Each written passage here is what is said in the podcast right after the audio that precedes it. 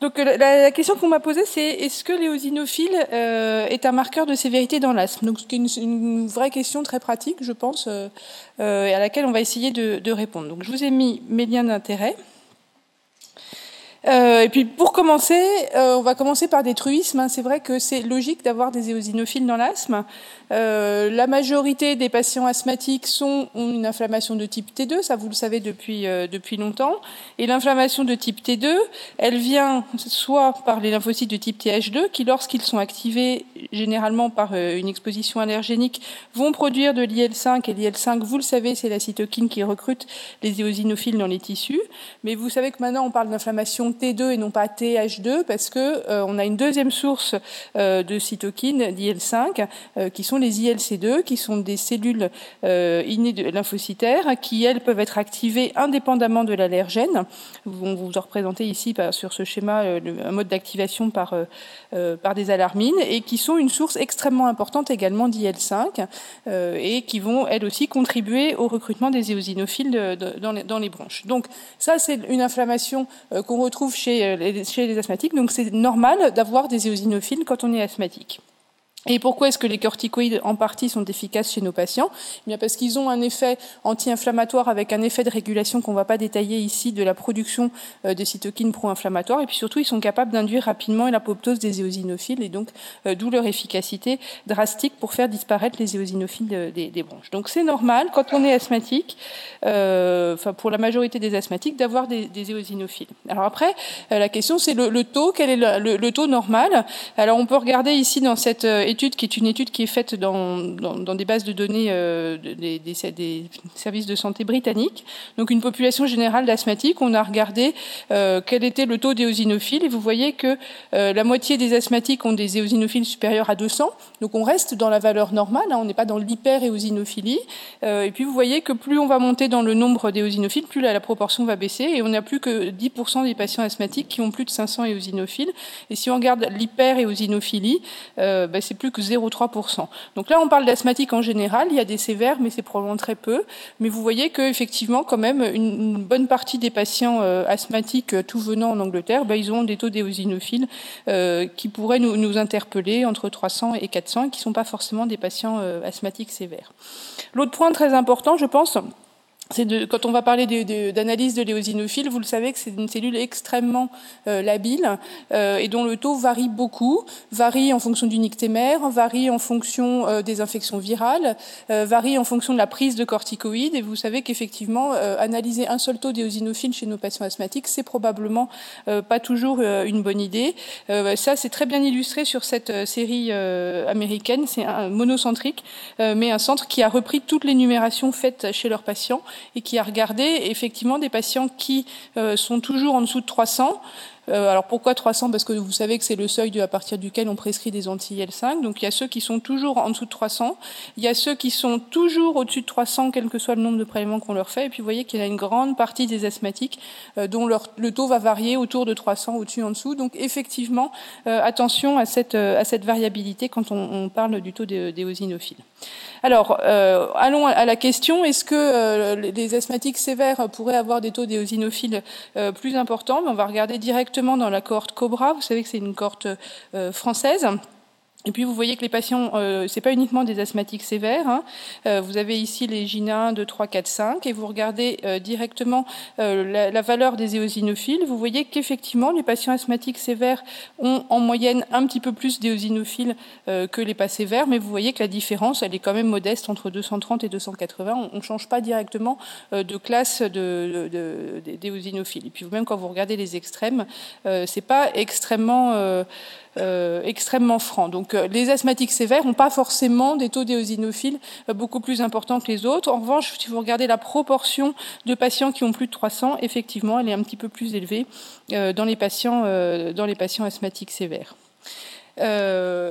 On peut regarder également chez les enfants, et là c'est euh, intéressant, enfin, c'est plutôt pour les pneumologues d'adultes, hein, c'était surtout pour illustrer le fait que les enfants ont plus d'éosinophiles de base euh, que les adultes. Et vous voyez ici la, valeur euh, moyenne qui est à 684 chez les enfants. Alors l'étude stellaire, c'est une étude de, patients qui recevaient de l'omalizumab, donc qui sont par définition sévères, tous. ils étaient tous traités, mais l'idée de cette diapo, c'est d'illustrer surtout le fait qu'il y en a plus chez les enfants. Et pareil, quand vous regardez ici euh, la proportion euh, d'enfants qui ont une hyper, éosinophilie supérieure à 500 ou à 1000, elle est effectivement plus importante chez les enfants que chez les, que chez les adultes. Donc ça, c'est important de le, de le savoir. Alors après, euh, je vous ai dit tout à l'heure, c'est normal d'avoir des éosinophiles quand on est, euh, quand on est un, asthmatique.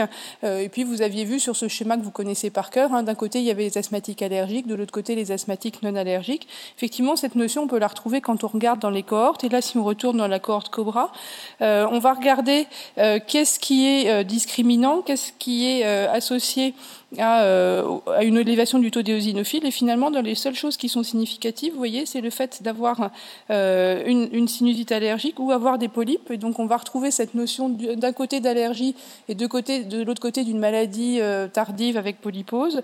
et c'était également associé au, début de un début tardif. Donc, finalement, on retombe un petit peu sur nos pieds. Qu'est-ce qui est associé au taux d'éosinophiles ben, C'est ce, ce phénotype T2 qui soit d'un côté allergique ou qui soit tardif avec polypose de l'autre côté. Alors cette notion de, d'éosinophilie qui est plus élevée dans le phénotype euh, asthme avec polype, on l'a retrouvée euh, plein de fois dans plein de, séries. Vous l'avez ici sur cette série qui est une série euh, hollandaise. Euh, néerlandaise. Pardon. Euh, et effectivement, si on regarde toujours en découpant les patients euh, éosinophilie supérieure à 300 ou inférieure à 300, que les patients qui ont des polypes, eh bien, ils ont plus fréquemment un taux d'éosinophile supérieur à 300. On retrouve la même donnée, la même chose sur les anomalies scanographiques, ce qui montre bien qu'effectivement, ce phénotype avec polype a plus souvent des éosinophiles supérieurs à 300 et a des éosinophiles un petit peu plus, un petit peu plus élevés. Donc ça ne veut pas dire qu'ils sont sévères, hein, mais c'est un marqueur d'un phénotype euh, particulier. Et puis, euh, on voit également que l'éosinophilie, elle est associée, euh, mais c'est le même phénotype, hein, à des exacerbations et, à ce phénotype plutôt, plutôt masculin. Alors, je vous ai dit, il y a dans la maladie T2, il y a deux pans hein, qui ne s'opposent pas forcément, mais qui sont, euh, associés à l'inflammation T2. Il y a la, maladie euh, polypose et osinophile asthme tardif, et puis il y a l'allergie. Et donc, si on regarde, euh, effectivement, là, j'ai pris une, série en population générale euh, qui, a été, euh, qui a été faite à Lille. Et l'élément le plus, le plus fortement associé euh, aux odéosinophiles, ben, c'est le fait d'avoir de l'allergie. D'accord? Donc c'est juste pour redire encore, les éosinophiles, c'est associé à l'allergie et c'est pas forcément associé à la sévérité. Alors, à quoi c'est associé du coup euh, aussi les éosinophiles Puisque euh, c'est associé à une inflammation T2, allergie ou euh, plutôt polype forme tardive, et ben, c'est aussi associé à la réponse aux corticoïdes inhalés. Et ça, vous voyez que c'est des papiers qui commencent à être extrêmement anciens. donc là, on n'est plus dans les éosinophiles dans le sang, mais on est dans les éosinophiles dans les, dans, les bronches. et ce sont des patients qui ne sont pas des asthmatiques sévères, hein, mais qui sont vierges de traitement. Et quand on va leur donner des corticoïdes, on va voir qu'effectivement, euh, ceux qui ont un asthme eosinophile, euh, eh bien, ce sont ceux qui vont avoir la plus grande amélioration euh, de la qualité de vie, alors que ceux qui n'ont pas d'éosinophiles n'ont pas d'effet de, la corticothérapie. Donc, les, les éosinophiles, bah, c'est finalement un marqueur de la maladie asthmatique, du phénotype allergique, du phénotype avec polype, et c'est un, marqueur associé à la réponse à la corticothérapie. Alors, si, on essaie d'aller un petit peu plus loin, on peut s'intéresser au, remodelage. Donc ça, ce sont des données qui sont euh, là encore euh, beaucoup plus anciennes. Euh, les premiers travaux de Sally Wenzel sur les biopsies des patients asthmatiques, qui avaient défini les patients éosinophiles ou non éosinophiles, cette fois-ci pas, pas sur, le, sur le sang, mais sur effectivement l'analyse des bronches, et qui montrent que quand même, quand il y a une inflammation éosinophilique dans les bronches, eh bien, il y a un remodelage qui est plus important, avec une membrane basale qui est plus épaissie. Et ce qu'on va retrouver ici dans un autre, dans un autre travail. Donc, euh, je vous ai dit pour l'instant, euh, les asthmatiques sévères, ils ont peut-être des taux d'éosinophiles un petit peu plus élevés, mais c'est pas ça qui est le marqueur de la sévérité. Mais quand même, euh, le fait d'avoir une inflammation éosinophile, c'est peut-être quand même associé à un remodelage un, petit peu plus important, mais c'est pas un marqueur de sévérité, c'est en fait un marqueur de phénotypique de la maladie. Alors on, peut regarder les choses autrement. Hein. On a regardé la réponse au traitement, on a regardé le phénotype allergique, on a regardé le remodelage. Et puis qu'est-ce qu'il en est de l'activité de la maladie au sens le contrôle et les exacerbations? Eh bien, ici, on a un, travail intéressant euh, toujours qui vient de, Grande-Bretagne, qui est fait euh, là encore dans le même papier que je vous ai présenté tout à l'heure sur une population générale. Et on va regarder euh, le risque d'exacerbation ou de mauvais contrôle de la maladie en fonction du taux d'éosinophile. Et on voit quand même globalement que plus il y a d'éosinophiles dans le sang, plus le taux est élevé, plus le, risque d'avoir une exacerbation sévère va augmenter euh, et plus le, contrôle est, mauvais. Donc, euh, ce qui ne veut pas, là encore non plus, dire que c'est forcément un marqueur de sévérité, mais c'est plutôt un marqueur d'activité de la maladie et euh, un marqueur de, mauvais contrôle, quelle que soit la cause du mauvais contrôle. Est-ce que ce sont des patients résistants au traitement ou est-ce que ce sont peut-être juste des patients qui sont, qui sont maltraités?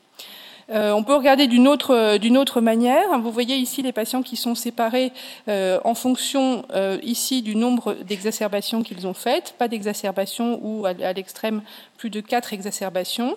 et vous voyez qu'effectivement, ben, plus il y a d'exacerbations, plus la proportion de patients non contrôlés en bleu vif va augmenter. Mais finalement, si on regarde la différence entre euh, avoir des éosinophiles, là le, le cut-off était à 400, euh, moins de 400 ou plus de 400, la différence n'est pas euh, extrêmement, extrêmement flagrante. elle est significative, mais elle n'est pas énorme. Il y a quand même un peu plus de patients à contrôler quand il y a, quand il y a beaucoup d'éosinophiles. Alors on peut essayer d'affiner un petit peu les choses.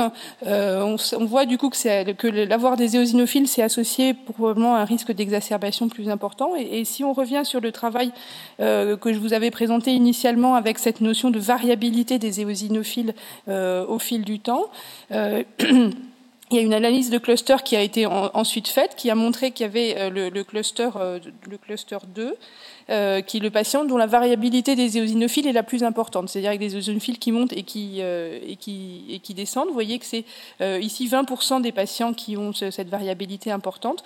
Et ce qui est intéressant, c'est que c'est associé, ça c'est le groupe qui va faire le plus d'exacerbations et qui va avoir la consommation de traitement la plus élevée, c'est-à-dire c'est ceux qui prenaient le plus de corticoïdes inhalés et le plus de corticoïdes, le plus de corticoïdes Donc peut-être que juste ne pas rester fixé sur un seul taux d'éosinophiles pour essayer de prévenir, prédire euh, un risque d'exacerbation, etc. Mais plutôt de, voir euh, ça euh, sur, le, long terme et en se disant, ben, un patient qui a effectivement des éosinophiles qui varient beaucoup, ben, peut-être que ceux-là sont peut-être des, des, patients qui sont pas très bien contrôlés et faut, sur lesquels il faut peut-être faire de l'intensification thérapeutique. Alors, euh, à quoi ça sert aussi les éosinophiles? Ben, Je ne vais pas insister là-dessus parce que je pense que pendant tout le, le, le, congrès, vous avez eu beaucoup de, de là-dessus. Et puis, de toute façon, vous le savez dans votre pratique, euh, les éosinophiles dans l'asthme sévère, c'est un marqueur de réponse aux anticorps euh, anti-L5 ou anti-L5 récepteurs. Vous savez que l'AMM, c'est à partir de 300, on peut les prescrire, mais vous voyez sur ces, deux graphes que plus le taux d'éosinophiles va augmenter, plus la réponse va être, va, va être importante, et c'est-à-dire plus la, la réponse va se dissocier du, placebo. Donc, ça ne veut pas dire que euh, quand on a 800 éosinophiles, on est plus sévère que quand on en a 300, mais ça veut dire qu'en tout cas, la réponse au, traitement euh, va, être, euh, va être plus, plus probante. Donc, après, il faut aussi garder l'œil sur les éosinophiles quand ils sont très élevés, parce que là, on est en train de parler d'éosinophiles qui sont entre 300 et 500, donc on reste dans des valeurs normales.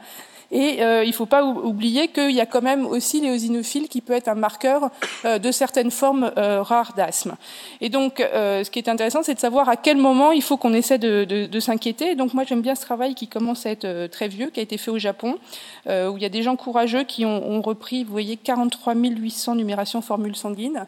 Euh, qui ont sorti euh, les 0,6% qui avaient des hyperéosinophilies et qui ont regardé euh, à quoi ça correspondait finalement.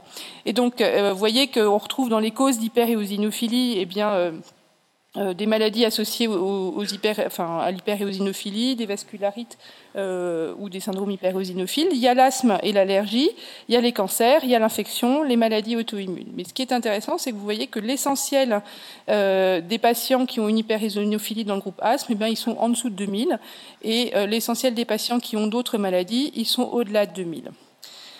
Et donc on le revoit ici, et euh, vous voyez qu'effectivement, de manière individuelle, ceux qui sont dessus de 2000, bah, enfin les, patients asthmatiques, euh, il y en a très peu qui ont plus de 2000, et euh, en tout cas, ils ne dépassent pas 3000. Et donc la conclusion de, de, ce papier japonais, c'est que à partir de 2000, euh, il y a une courbe Europe qui a été, de courbe Europe qui a été faite et que je vous ai pas, qui n'est pas montrée, mais que euh, en, dessous de 2000, euh, ça reste compatible avec un diagnostic d'asthme et d'allergie, et qu'au-delà de 2000, il faut vraiment commencer à rechercher d'autres maladies et à se poser des questions et à se dire bon, ben, c'est peut-être pas simplement l'asthme ou l'allergie qui donne, qui donne ça. Alors, les maladies qui donnent de l'asthme et des hyperéosinophilie, ben, c'est votre travail quotidien, vous le savez par cœur. Ben, il, y a, y a quoi? Il y a la BPA, euh, il y a la GEPA, donc l'ex-maladie de Schurger-Strauss, il y a euh, ben, l'asthme eosinophile simple, et puis il y a d'autres maladies encore plus rares, la pneumopathie chronique à eosinophile. Ça, c'est euh, un travail ancien qui avait été fait par, par une interne chez nous et qui s'était amusé à regarder dans une population d'asthmatiques hyper-éosinophiles dans, dans, dans, des CHU parisiens.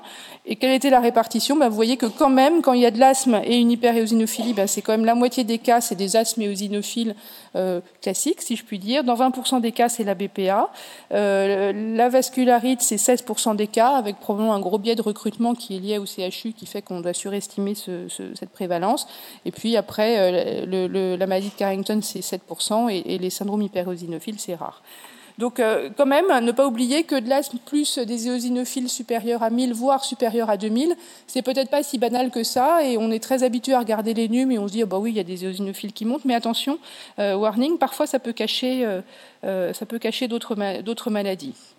Puis, par exemple, ça c'est un travail qu'on a, qu'on a publié l'année dernière euh, de, trois patients qui étaient suivis euh, euh, dans, notre, dans notre service. Chez nous, quand ils ont plus de 1500 à deux reprises, on leur fait un bilan systématique qu'on va, qu'on va revoir après. Et on est tombé sur finalement trois patients qui avaient une mutation de JAK2.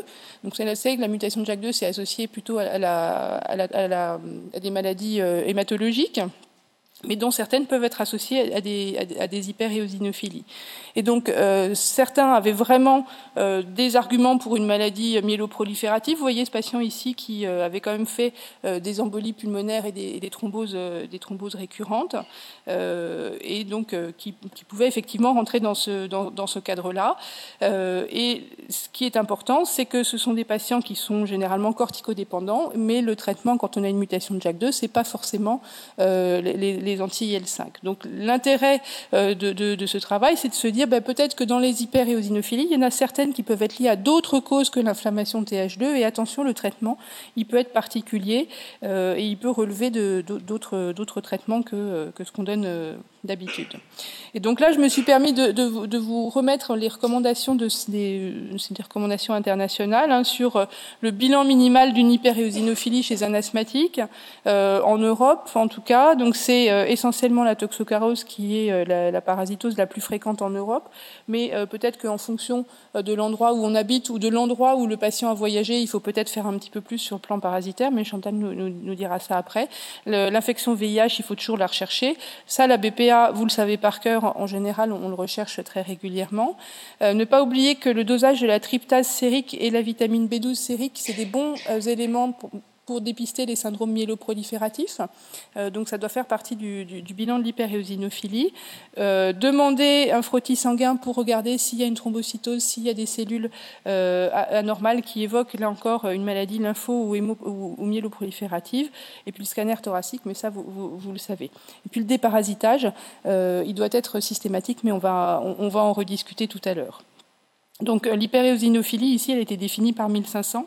Euh, donc je pense quand même qu'il euh, faut le faire chez, nos, patients et il faut le faire encore plus quand il y a 2000 éosinophiles et que, euh, et que ce taux euh, persiste au fil du temps. Donc, si je, si je, je, résume ce que, ce que je vous ai dit, euh, les éosinophiles, vous le savez, c'est des acteurs de l'inflammation T2. Euh, et donc, c'est logique d'en retrouver chez nos, chez nos patients asthmatiques. Et notamment, on va les retrouver ben, quand il y a de l'allergie euh, et quand il y a ce phénotype d'asthme tardif avec polypose. Quand il y a une intolérance à l'aspirine, donc ce phénotype poly plus intolérance à l'aspirine, effectivement, c'est un, un, des cas où on va trouver plus particulièrement le, euh, une hyperéosinophilie. La deuxième chose, c'est que vous voyez que les éosinophiles chez nos patients asthmatiques, ils sont plutôt associés à l'activité de la maladie, c'est-à-dire qu'effectivement, ils vont avoir plutôt avoir un plus mauvais contrôle, plus souvent des exacerbations. Euh, ça ne veut pas forcément dire plus sévère, c'est surtout plus actif. Et quelle que soit la raison pour laquelle ils sont euh, actifs, est-ce que c'est parce que ce sont des patients qui sont maltraités ou, enfin, quand je dis maltraités, insuffisamment traités, euh, quelle que soit la raison de ce traitement insuffisant, ou parce que ce sont effectivement des patients asthmatiques sévère avec une forme de, une forme de de cortico-résistance. Donc effectivement, un malade mal contrôlé avec des éosinophiles, peut-être qu'il euh, faut se poser des questions de est-ce que le traitement est suffisant. Euh, et puis, effectivement, ne, pas oublier que dans les formes, enfin, dans les formes sévères, ils vont prédire la réponse au traitement. Donc, euh, ce ne sont pas les marqueurs de sévérité, mais ce sont des marqueurs de la réponse euh, aux, aux anti-IL5. Donc, en pratique, mesurer le taux d'éosinophiles, c'est important, mais ça va avoir des conséquences pratiques essentiellement quand les patients sont non contrôlés. Pourquoi? Ben Pour discuter de la biothérapie, est-ce qu'il y a une indication à un anti-L5 ou un anti-L5 récepteur? Et puis aussi ne pas oublier que euh, rechercher les formes rares d'asthme, la BPA, la vascularite, mais aussi penser euh, aux maladies lymphomyéloprolifératives qui sont rares, mais qui relèvent d'autres traitements que euh, les, les, les anti-L5. Et puis surtout, il faut rester très pragmatique. On ne traite pas des taux d'éosinophiles. Donc un malade, enfin, un malade asthmatique bien contrôlé qui va bien, s'il a 800 ou 1000 éosinophiles, euh, eh ben, ça ne nécessite pas de prise en charge particulière si on est sûr que l'éosinophilie est liée à sa maladie asthmatique. Et en tout cas, on ne fait pas d'intensification thérapeutique juste sur un taux d'éosinophile. Je vous dis ça parce qu'on a régulièrement des questions en, euh, RCA maintenant où on présente des dossiers de malades qui ont mis l'éosinophile qui vont très bien on nous dit qu'il ne faut pas mettre un anti-L5. Non, ne pas oublier qu'on euh, ne traite pas un taux d'éosinophile, on traite des malades contrôlés ou pas contrôlés et que c'est ça qui va définir l'intensification thérapeutique. En revanche, euh, un malade qui est euh, bien contrôlé mais qui a euh, beaucoup d'éosinophiles, vous avez vu que peut-être celui-là, il est un peu plus à risque de faire une exacerbation, peut-être qu'il faut l'avoir un petit peu plus à l'œil sur le plan clinique, vérifier son plan d'action, vérifier qu'il prend bien son traitement, etc. Mais tant qu'il est bien contrôlé, on n'intensifie pas le traitement. Et puis n'oubliez pas, parce qu'on banalise beaucoup l'éosinophilie du fait, du fait des anti-L5, où maintenant ça, ça semble très logique de voir des éosinophiles euh, parfois à taux élevé, qu'il y a d'autres diagnostics qu'il faut savoir évoquer.